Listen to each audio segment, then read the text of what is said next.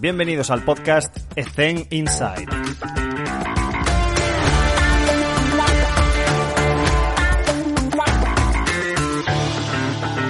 Muy buenas a todos. Hoy estamos con el doctor Dan Baker. Dan Baker, how are you? How you doing?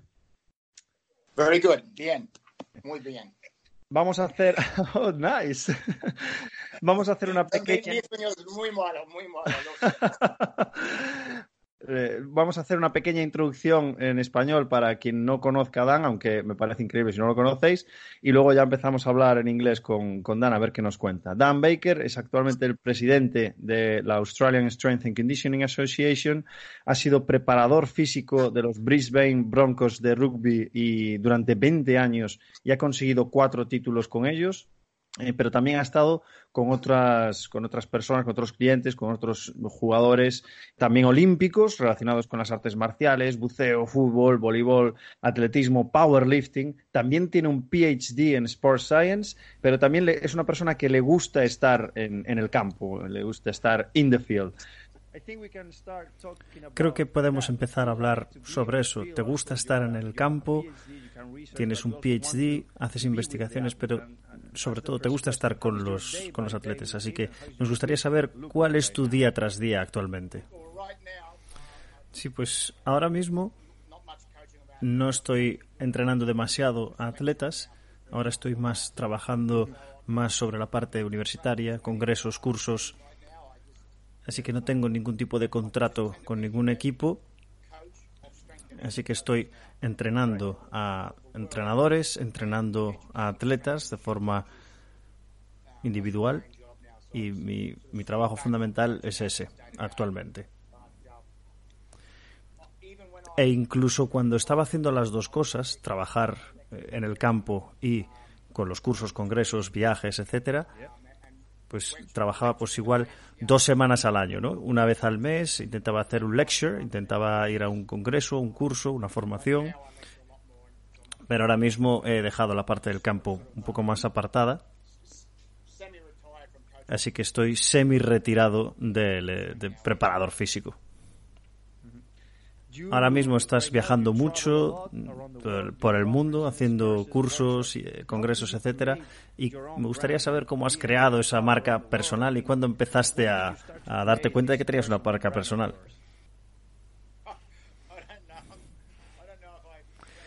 No estoy seguro de si he creado una marca personal. Pues sí, pues la has hecho. Y ya, pues mira, esa no era mi intención desde un principio. Yo era un preparador físico y he estado 30 años relacionado con el, con el preparador físico de campo y nunca pensaría que hubiese acabado en algo así, que pudiese viajar, congresos, etcétera. Y las cosas han cambiado un montón porque evidentemente estar en un equipo de élite, pues con tanto viaje es muy difícil, es muy duro. Y también he estado con deportistas olímpicos y te quita un montón de tiempo familiar ya que tienes que estar viajando, constantemente. Y ahora mismo, pues nos permite estos viajes a congresos y tal, pues tener mucho más tiempo familiar, incluso viajar juntos, que va un poco en contraposición con pues, pasarte 10, 12 horas al día en un deporte de alto rendimiento, llegar a la noche y prácticamente no tener tiempo para pasarlo con los tuyos. Ahora me gustaría preguntarte, ya que tienes muchísima experiencia, nos gustaría ponernos en la tesitura de preparadores físicos jóvenes que están empezando, pues durante toda tu experiencia, ¿cuáles son las lecciones que has aprendido? Hacer las cosas básicas y hacerlas bien y tener una progresión para ello. Lo básico nunca pasa de moda. Y la gente no sé por qué intenta esquipear lo básico e intenta hacer cosas más cool. Así que mi lección es, haz lo básico primero, hazlo muy bien y luego ten tu propia progresión incluso si necesitas regresar. ¿Cuándo una dominada ha dejado de ser un gran ejercicio? Y me pregunto cuándo ha dejado de ser un gran ejercicio, porque sirve para un montón de perfiles deportistas diferentes. ¿Y cuándo ha dejado de ser un gran ejercicio? ¿Cuándo las sentadillas han dejado de ser un gran ejercicio? Y los cambios de dirección y las aceleraciones. Nunca. Siempre son buenas. Así que ya sabes, lo básico siempre funciona. Y no es una buena decisión dejar de hacerlo. Así que tus programas de entrenamiento debería haber muchas cosas básicas y hazlas bien, con buena progresión. No te aburras haciéndolas y vas a tener muy buenos resultados. A lo largo de tu carrera, ¿has dejado de hacer algo que al principio pensabas, bueno, esta es mi filosofía, esto es lo que hago, y ahora mismo, después de toda la experiencia, dices, buah, al principio cuando empecé, hacía unas cosas que menuda locura. Porque en nuestro gremio las cosas cambian muy rápido, las tendencias. Yo sigo pensando que lo más importante son los básicos, quedarte en los básicos, en lo fundamental. Y cuando era, cuando competía powerlifting, no haces ningún tipo de trabajo de autocargas y haces trabajo de peso libre. Pero cuando dejé de hacer powerlifting, empecé a trabajar más sobre con mi propio peso corporal. Y no digo que sea malo, no, sino que cuando tú haces powerlifting, pues haces eh, sentadilla, deadlift, press banca y luego ejercicios relacionados. Pero cuando dejé de hacer powerlifting, pues me dediqué más a meter más trabajo de wrestling, por ejemplo. Y esa sería la única cosa que realmente cambié a lo largo de mi carrera profesional. Y después de muchos años haciendo básicamente siempre lo mismo, pues tuve que dar un paso atrás, digamos, y reordenar mis ideas. Lo bueno es que eh, a nivel periodización tuve que volver a estudiar sobre el tema de autocargas y esto. ¿Y qué opinas con respecto a los fundamentals relacionados con el trabajo de potencia y para crear atletas explosivos? Sí, la forma más fácil, y mi tesis doctoral va sobre esto, es que para ser potente tienes que ser fuerte. Si quieres ser explosivo, tienes que ser fuerte. Y a partir de ser fuerte, luego puedes transformarlo en potencia. Y luego necesitamos hacer, sobre todo con principiantes, trabajo de específico de fuerza, eh, relacionando con trabajo pliométrico, trabajo medicinal, trabajo con el propio cuerpo a nivel pliométrico y también volverse fuerte. Es decir, press banca, dominadas, sentadillas y peso muerto. Y luego, cuando te conviertas en una persona ya bastante fuerte, tienes que meter este trabajo pliométrico de clean hand, de jump squats con peso, de press banca pliométrico, pues por ejemplo cadenas. Así que en conclusión, primero hazte fuerte y conforme te vas haciendo fuerte, con la experiencia, empezamos a meter otro tipo de métodos relacionado con la velocidad, que no es potencia, para que no seas una persona fuerte y lenta, sino que seas una persona fuerte y rápida. Así que la conclusión es, hazte fuerte y luego necesitamos transicionar hacia métodos un poco más pliométricos, como puede ser jumps, hops y throws. Y luego, en esa transición, en el medio, pues tenemos que empezar a meter trabajo de mancuernas con saltos propia autocarga y luego clean jerk, que podemos meter también trabajo con barra, movimientos olímpicos. La pliometría es principal que lo trabajes. Tú utilizas el entrenamiento basado en la velocidad para ver la evolución de tus atletas. Y eso es algo que, por ejemplo, ha cambiado eh, con el paso del tiempo en nuestro, en nuestro gremio. Porque muchas veces estamos trabajando con una repetición máxima y sus porcentajes y me gustaría saber cómo trabajas eh, este Velocity Based Training con tus atletas. Antes estos dispositivos eran muy caros. Cuando empezamos a trabajar con ellos, eh, creo que fue a principios de los 90 y cuando estuve trabajando con un equipo olímpico de buceo, el problema que teníamos es que este dispositivo no era muy manejable y costaba 20.000 euros. Y date cuenta de que 20.000 eh, dólares en este caso en el 1993 es como 150.000 euros ahora. Así que lo que hacíamos era medir saltos, medir sentadillas, pero por ejemplo con el trabajo como puede ser un press banca no medíamos esta velocidad. Y lo bueno es que con el paso del tiempo, eh, los años, pues ahora un dispositivo de como un encoder ahora mismo es baratísimo y puedes implementarlo en muchísimos ejercicios. Y básicamente lo que hicimos durante los primeros 15 años era medir la velocidad en esta máquina. Mm,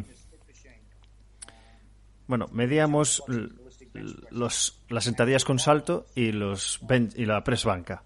Y lo hacíamos así básicamente porque no teníamos más dispositivos.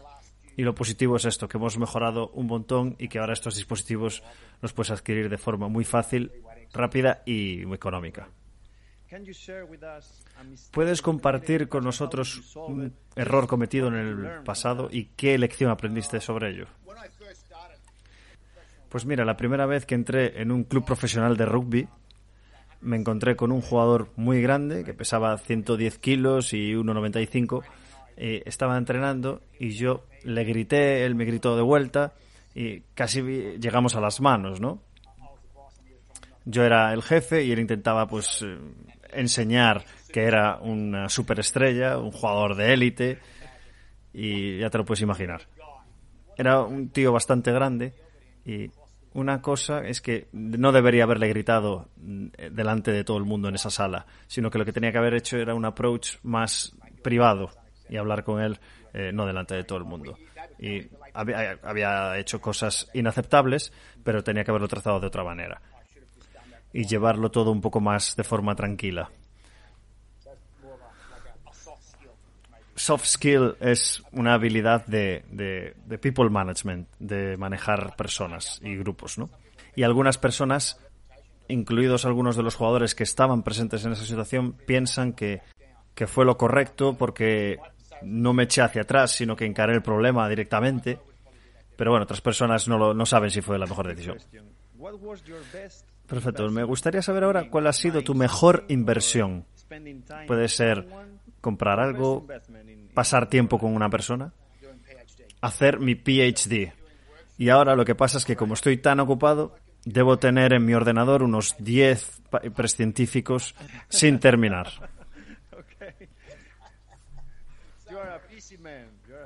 Eres una persona ocupada. Sí, pero llevan sin terminar desde hace tres años. Parte de mi trabajo en la asociación es de forma continua actualizar los contenidos de los cursos que tenemos del nivel 1, 2 y 3 y esa recogida de conocimiento requiere muchísimo tiempo. Así que nunca he podido terminar estos papers porque siempre estoy haciendo otro trabajo. Es muy difícil llevar esa doble vida, teniendo un PhD, estando de presidente en la asociación, estando como preparador físico de campo. Esta pregunta eh, es un poco difícil. ¿Puedes recordar el mejor y el peor consejo que alguien te ha dicho o has escuchado? El peor consejo es uno que me dijo un entrenador cuando empecé a trabajar con los Brisbane Broncos y el entrenador me dijo, no veo la necesidad de que la gente levante pesas. Las personas nacen así o no. Y esto fue en el 1994 y este era el pensamiento en aquella época. Y el mejor consejo vino de un entrenador que me contrató, no mucho después. Dijo, puede ser un entrenador con 20 años de experiencia o puede ser un entrenador de un año de experiencia que lo repite 20 veces. Tú tienes que ser un entrenador de 20 años de experiencia. En menos de un año recibí el mejor y el peor consejo. ¿Recomiendas algún libro para leer? Uno de los libros que recomiendo de forma general es High Performance Training for Sports es un libro que en el cual yo tengo un capítulo, pero realmente creo que es un libro muy muy interesante. Y también me gustaría compartir otro libro que no está muy relacionado con el entrenamiento directamente, pero que creo que es importante también leerlo, que es El arte de la guerra. Y es un libro que recomiendo siempre mucho a, las personas para que lean. Y es muy fácil de leer. Es muy bueno porque considera al, al presidente al coach, incluso al CEO de una empresa. Y el binomio es la diferencia entre ser un sargento o ser un soldado. Genial. Vamos a ponerlo en la descripción para que la gente pueda acudir a ellos. Una persona como tú, con tanta experiencia, que trabaja con atletas, pero también con personas, ¿cuáles son esos valores de tu filosofía en la relación con tus colegas de trabajo, con el equipo técnico del equipo? ¿Hay cosas que hayas cambiado durante el paso del tiempo, durante toda tu experiencia? Trabaja siempre muy duro. Y no mientas. No mientas. No mientas.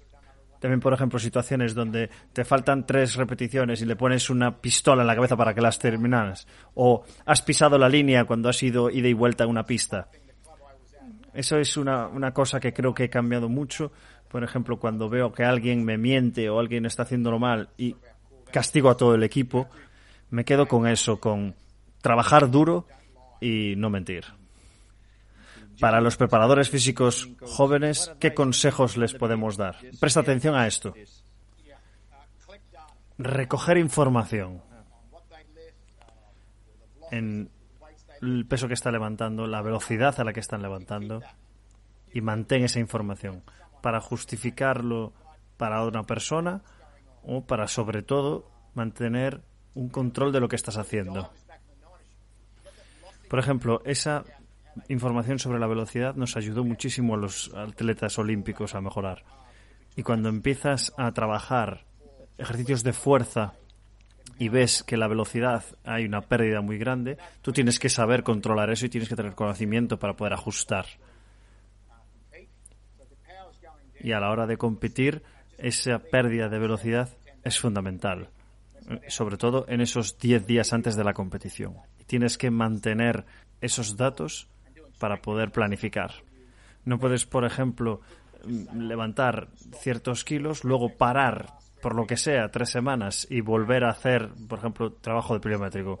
Es importantísimo mantener un control, un seguimiento y mantener todo ese, esos datos.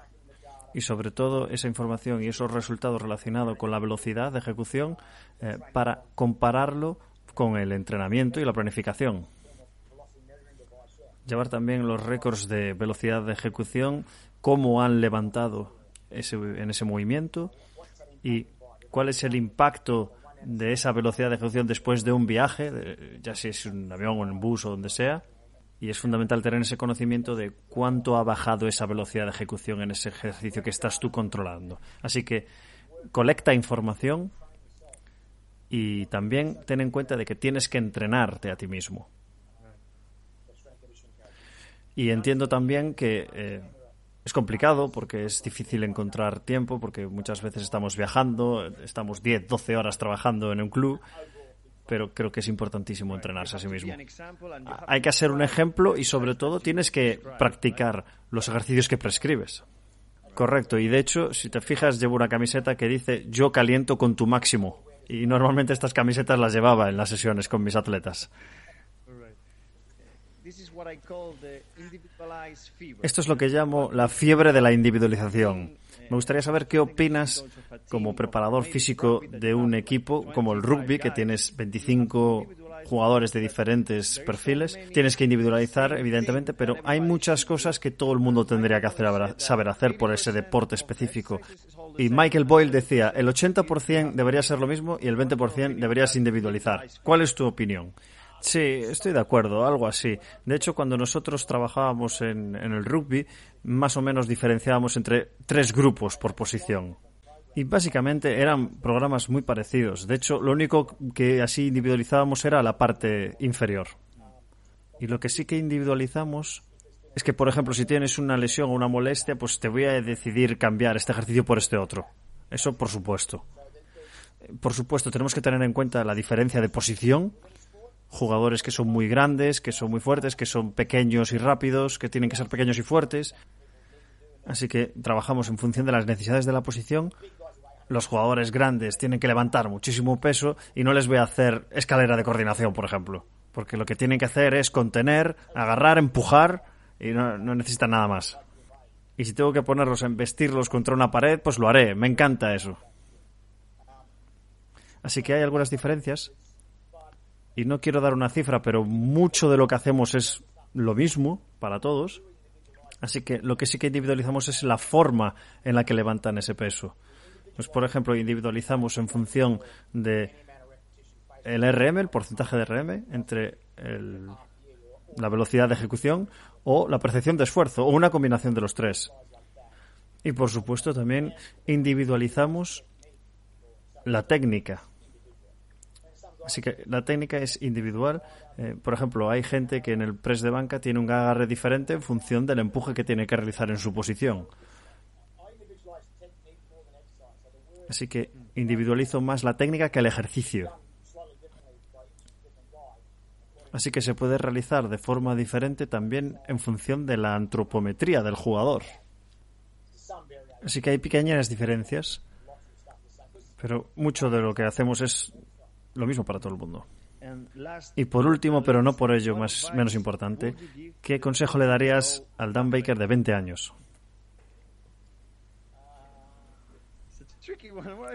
Es complicada esta, ¿verdad? Estoy pensando cuando tenía 20, porque tengo 54 ahora.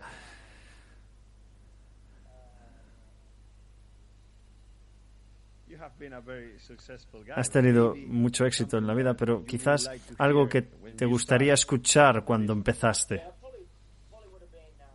Pues probablemente hubiera sido em, volver atrás y cambiar todo el entrenamiento.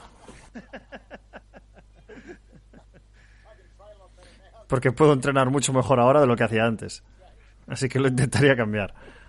Pues probablemente le diría que ahora llevo una vida pues bastante tranquila de hecho, eh, fíjate, Alex, cuando estoy aquí al lado de la playa, es precioso. Es una persona bastante tranquila y creo que siendo una persona tan tranquila, eh, creo que la gente ha confiado mucho en mí y que además te puedes aprovechar un poco de eso. Y le diría pues que creo que siendo consciente de que siendo una persona así tranquila, eh, puedes conseguir lo que te propongas. Perfecto. Pues Dan uh, Baker, ha sido un honor tenerte con nosotros en el podcast. Perdona por mi inglés.